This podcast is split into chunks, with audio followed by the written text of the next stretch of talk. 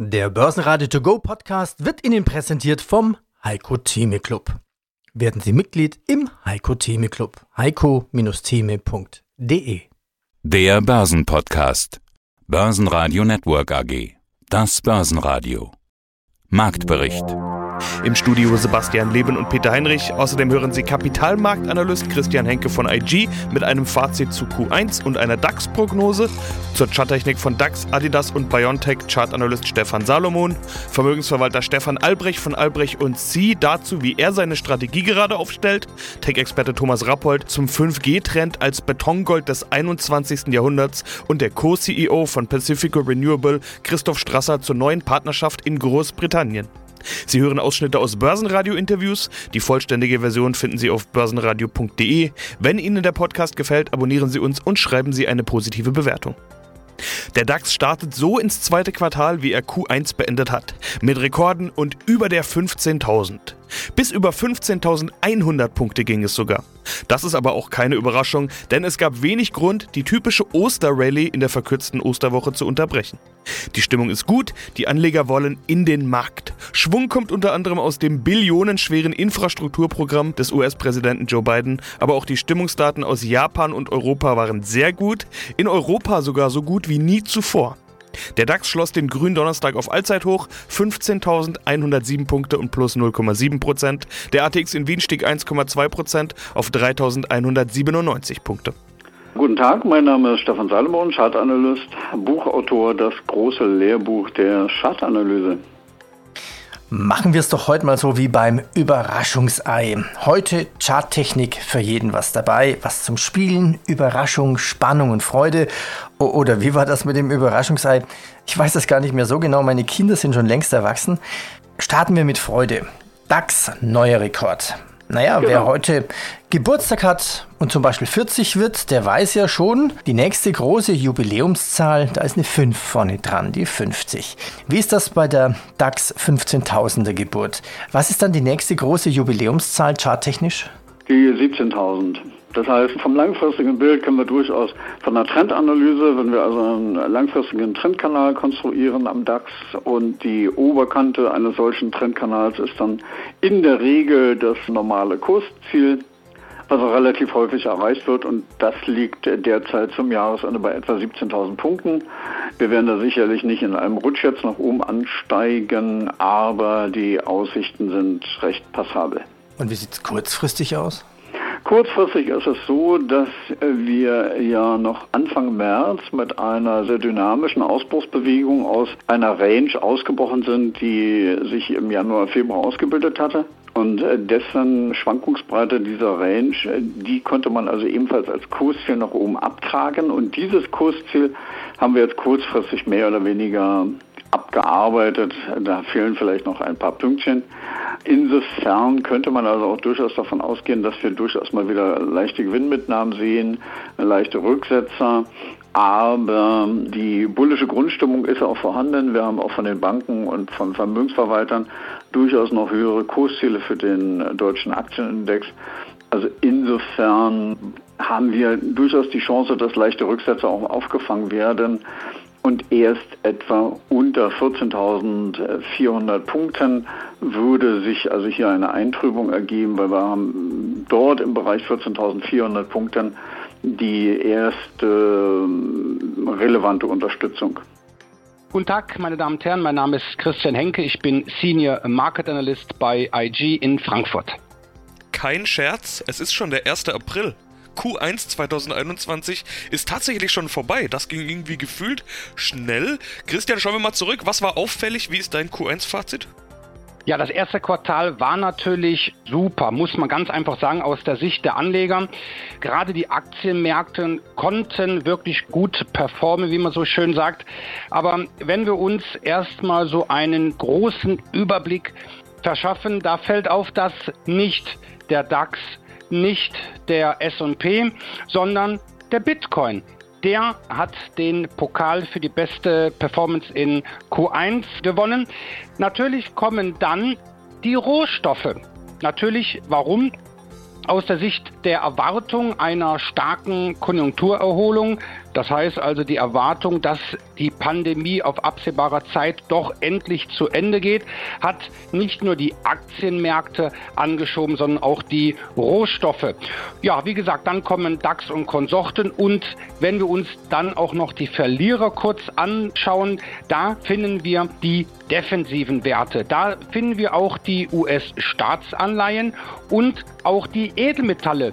Silber und Gold. Das heißt, die sogenannten sicheren Häfen wurden nicht großartig angelaufen. Das ist ganz einfach so. Läuft es an den Aktienmärkten gut, will keiner Gold und Silber haben. Aber dafür wollen die Leute sogar den DAX haben. Der hat ja auch seine gewissen Anlaufschwierigkeiten gehabt. Aber für die 15.000 hat er keine Anlaufschwierigkeiten gebraucht, hat er ganz easy genommen. Bei der 14.000 hat es ja etliche Anläufe gebraucht, bis er da endlich drüber war. Die 13.000, die hatten wir über Monate sogar immer wieder im Programm. Die war richtig hartnäckig. Die 15.000, die holt er mal locker beim ersten Versuch und fällt gar nicht mehr drunter. DAX 15.000, was geht noch?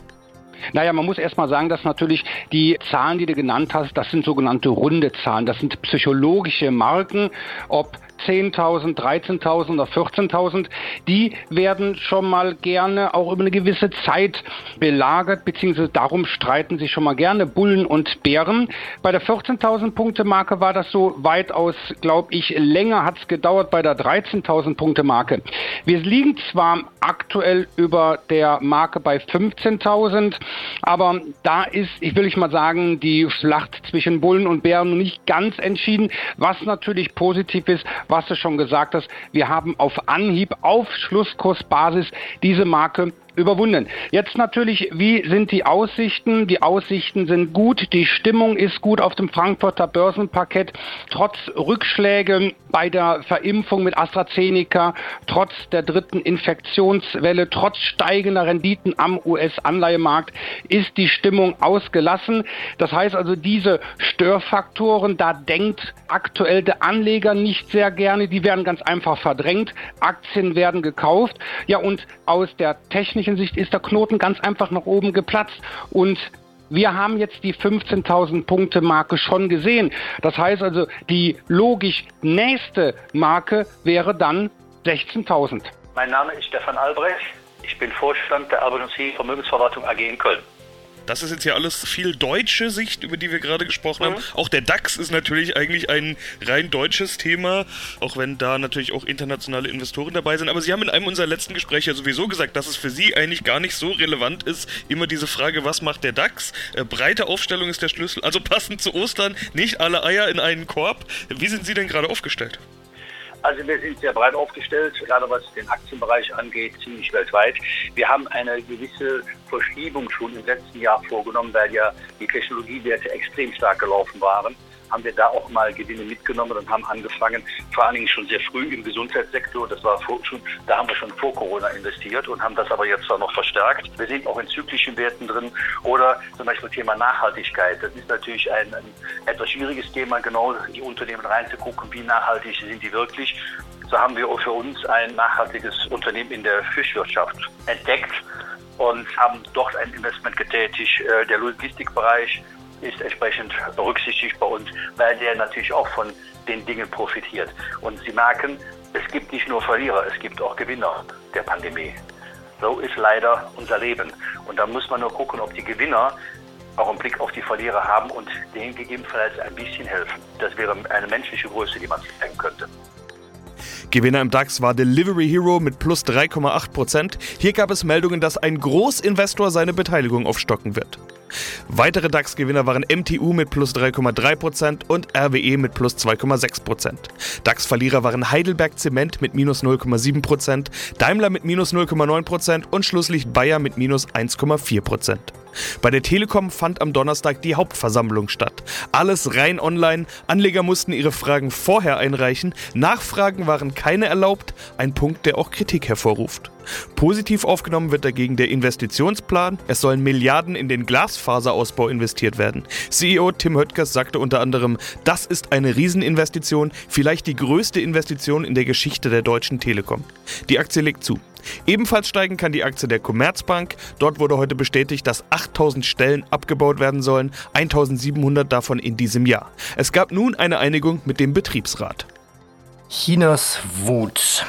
Westliche Marken in China sind jetzt die Zielscheibe staatlich gesteuerter Boykottaktionen geworden. Sieht man den Druck auch schon in der Aktie von Adidas? Und was ist da in China eigentlich im Gange? Ja, das ist ja schon ein längeres Thema, dass in China halt doch, da die muslimische Minderheit unterdrückt wird, da gibt es ja auch Umerziehungslager und ab und zu meldet sich dann doch mal ein Konzern und sagt, das ist aber nicht so richtig in Ordnung. Und vom Chart her ist die Adidas-Aktie aber ausgesprochen interessant.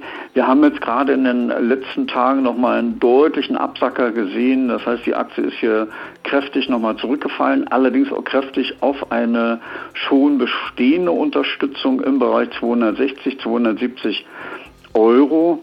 Und sollte diese Unterstützung jetzt halten, das heißt wir also nochmals etwas über die 280 Euro wieder neu ansteigen können, dann würde sich die Zyklik der letzten Wochen, seit die im Prinzip ja seit Oktober schon besteht, wieder durchsetzen, so dass die Adidas-Aktie eher dann die Chance hätte, Richtung 300 Euro zu laufen. Aber eben dieses positive Szenario kommt erst zum Tragen, wenn wir sozusagen die Unterstützung, die wir jetzt aktuell nochmal testen, nochmals erfolgreich auch verteidigen. Das heißt also eher kritisch würde es hier werden, wenn wir unter die jüngsten Tiefs fallen und vor allem unter das Oktobertief fallen bei 253 Euro, dann hätten wir hier eher einen Impuls, dass wir also auch durchaus hier in Richtung 230, 220 Euro zurückfallen könnten. Also die Adidas-Aktie kann man beobachten, ob man jetzt schon die Hände aufhält, um die Aktie einzusammeln, ist allerdings vom Chartbild ein wenig fraglich. Mein Name ist Christoph Strasser. Ich bin einer der beiden Co-CEOs der Pacific Renewables Yield AG Zusammen mit meinem Kollegen Martin Siddiqui bauen wir seit 2019 einen unabhängigen Energieerzeuger auf mit dem Ziel, die Energiewende weiter zu beschleunigen. Und das letzte Gespräch war mit Ihrem Kollegen und wir hatten über den Wachstumspfad gesprochen. Sie sind Stromerzeuger im Bereich erneuerbare Energien. Sowieso ein großes Thema. Stichworte Energiewende, Nachhaltigkeit, Klima, auch ESG aus Finanzsicht und, und, und. Es gab Ende 2020 eine Kapitalerhöhung und jetzt kommen die ersten Wachstums- und Erfolgsmeldungen. Herr Strasser, ist der Startschuss geschossen? Geht es jetzt richtig los? Definitiv. Wir haben große Ziele, große Pläne vor uns und besonders hat uns gefreut, dass wir jetzt auch ja, im ersten Quartal eine Partnerschaft, eine neue Entwicklungspartnerschaft schließen konnten mit einem Projektentwickler im Vereinigten Königreich, Boom Power.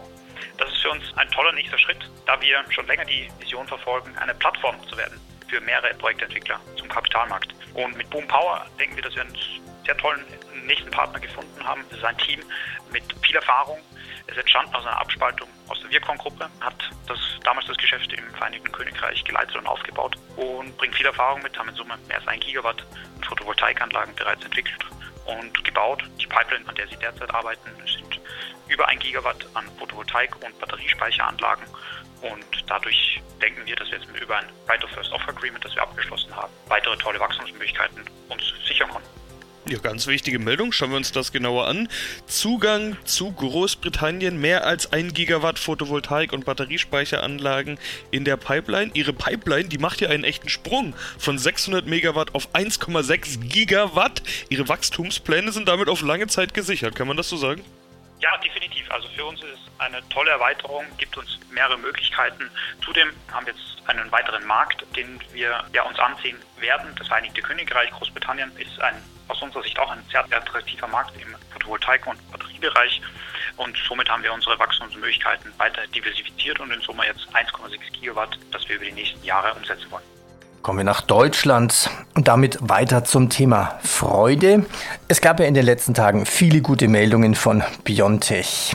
Zum Beispiel die Anzahl der Impfstoffproduktion, die wird deutlich erhöht. Dann haben wir neue Impfstoffdosen, Zahlen, Höchstkurse.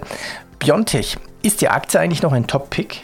Äh, kann man so sehen. Also das Unternehmen zeichnet sich ja auch durchaus mit einer gewissen Zuverlässigkeit aus, im Gegensatz zu anderen Pharmaunternehmen, gerade im Moment, die im Fokus stehen. Und charttechnisch ist das ganz einfach so, dass wir uns über der 200-Tageslinie bewegen. Der Aufwärtstrend seit einem Jahr ist zwar angeknackst, aber es kommt eben kein deutlicher Verkaufsdruck hinein. Eher die Rücksätze in den letzten Handelstagen wurden immer wieder aufgefangen und demzufolge hat sich eigentlich seit Mitte Dezember letzten Jahres eine Range, auch ein symmetrisches Dreieck ausgebildet, in welchem wir nach wie vor verlaufen. Und da besteht eher die Chance, dass wir aus diesem Dreieck nach oben laufen und dann hier nochmal einen kräftigen Impuls nach oben bekommen sollten. Eher kritisch würde es wären tatsächlich, wenn wir die 200-Tageslinie äh, unterschreiten. Und diese liegt im Moment hier bei 76 Euro, wenn man den eurobasierten Kurs sich anschaut. Ja, mein Name ist Thomas Rappold, ich bin Investment Advisor für Technologieindizes. Ist denn 5G wirklich das Betongold des 21. Jahrhunderts, wie es oft genannt wird? Sie zitieren dann quasi an, an eine Schlagzeile oder ein Statement von mir, das ich kürzlich in einer führenden deutschen Börsenzeitschrift anlässlich des Börsengangs von, von Vantage Towers, also der Mobilfunk-Tower-Tochter der, der, Vodafone, gegeben hat, die, die ja das größte IPO diesen Jahres war in Deutschland bisher am Frankfurter Parkett. Es ist sicher nicht unrichtig, weil Funktürme, die sind im Bewusstsein der deutschen Anleger eigentlich noch gar nicht angekommen. Die deutschen Anleger sind ja sehr stark immer Betongold fixiert, also sprich in, in Immobilien oder in was Handfestes zu investieren. Und eigentlich mit Funktürmen oder mit Mobilfunkinfrastrukturgesellschaften bekommt man eigentlich beides. Man bekommt ein Technologieunternehmen auf der einen Seite und man bekommt auf der anderen Seite ein Dividendenunternehmen, dann in einem spannenden Wachstumsmarkt, was sehr hohe Margen abwirft, sehr hohe Erträge erwirtschaftet. Bleiben wir mal beim bei Vantage Towers, eben bei der Vodafone Tochter dort.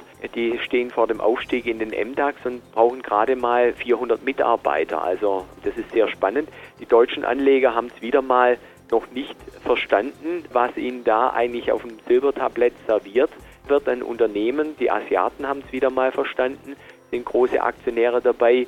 Man kann ein bisschen sagen, die deutschen Anleger gehen lieber in so riskante Tagesgeldwetten da rein, wie dass sie sich solche interessanten, spannenden Dividendenwerte anschauen. Ja. Naja, man denkt eigentlich, naja, was braucht man für 5G-Ausbau? Ein Turm, ne? Baut man halt mal einen Turm. Aber da steckt da viel mehr dahinter. Was macht denn alles Vantage Towers? Diese ganze Technik muss ja auch irgendwie verbaut werden. Richtig, also der Turm ist eigentlich nur das, was man so landläufig dann quasi sieht. Dann äh, es ist ja nicht nur in Deutschland so, sondern auch in anderen Ländern, äh, dass der Ausbau neuer Türme dann oder neuer Standorte ja nicht ganz einfach ist. Das kann manchmal, wie Vantage Towers auch sagt, Wochen dauern, das kann Monate, das kann manchmal Jahre dauern, bis ein Standort durch ist. Jetzt bleiben wir gerade mal bei Deutschland, weil wir da einen vierten Mobilfunkprovider für 5G ja jetzt haben mit United Internet-Drillisch. Die werden jetzt natürlich nicht auf die Idee kommen und neue Türme bauen, sondern die werden sich eben diese Power-Infrastruktur mieten, einmieten. Und ein Punkt, den ich mich schon lange gefragt habe, weil in anderen Ländern, in den USA, wir haben drei dieser Betreiber in unserem 5G Technology Index bereits drin, mit SBC Communications, mit American Tower und mit Crown Castle. Bei Crown Castle ist übrigens Bill Gates mit seiner Anlagegesellschaft aus seinem Stiftungsvermögen einer der größten Aktionäre. Das heißt, Bill Gates versteht ja viel von Technologie, versteht aber auch viel von Dividende. In, insofern ist, ist äh, Vantage Towers eben jetzt ein führender Player hier bei uns in Deutschland und in Zentraleuropa, um diese neue Sendeleistung an Dritte zu vermieten. Eben, dass man keine neue Funktürme mehr bauen muss, sondern eben sich da einbieten kann. Das steigert dann die Profitabilität. Und, und das ist auch im Interesse von Vodafone? Also nicht das nur. Ist im Interesse von Vodafone. Sie haben sich bewusst dafür entschieden zu sagen, wir, wir sourcen quasi diese Infrastrukturgesellschaft aus äh, dann, um da auch Werte zu schaffen für Aktionäre dann damit, weil internationale Investoren wissen um die Werthaltigkeit solcher Infrastrukturanlagen und um sich zu öffnen quasi für dritte Player dann eben, dass jetzt eben auch andere Anbieter sagen können, die Mobilfunkdienstleistungen anbieten, naja, das ist außerhalb von Vodafone, dann gibt es keinen Conflict of Interest. Börsenradio Network AG Marktbericht Der Börsenradio To Go Podcast wurde Ihnen präsentiert vom Heiko Theme Club. Werden Sie Mitglied im Heiko Theme Club. heiko-theme.de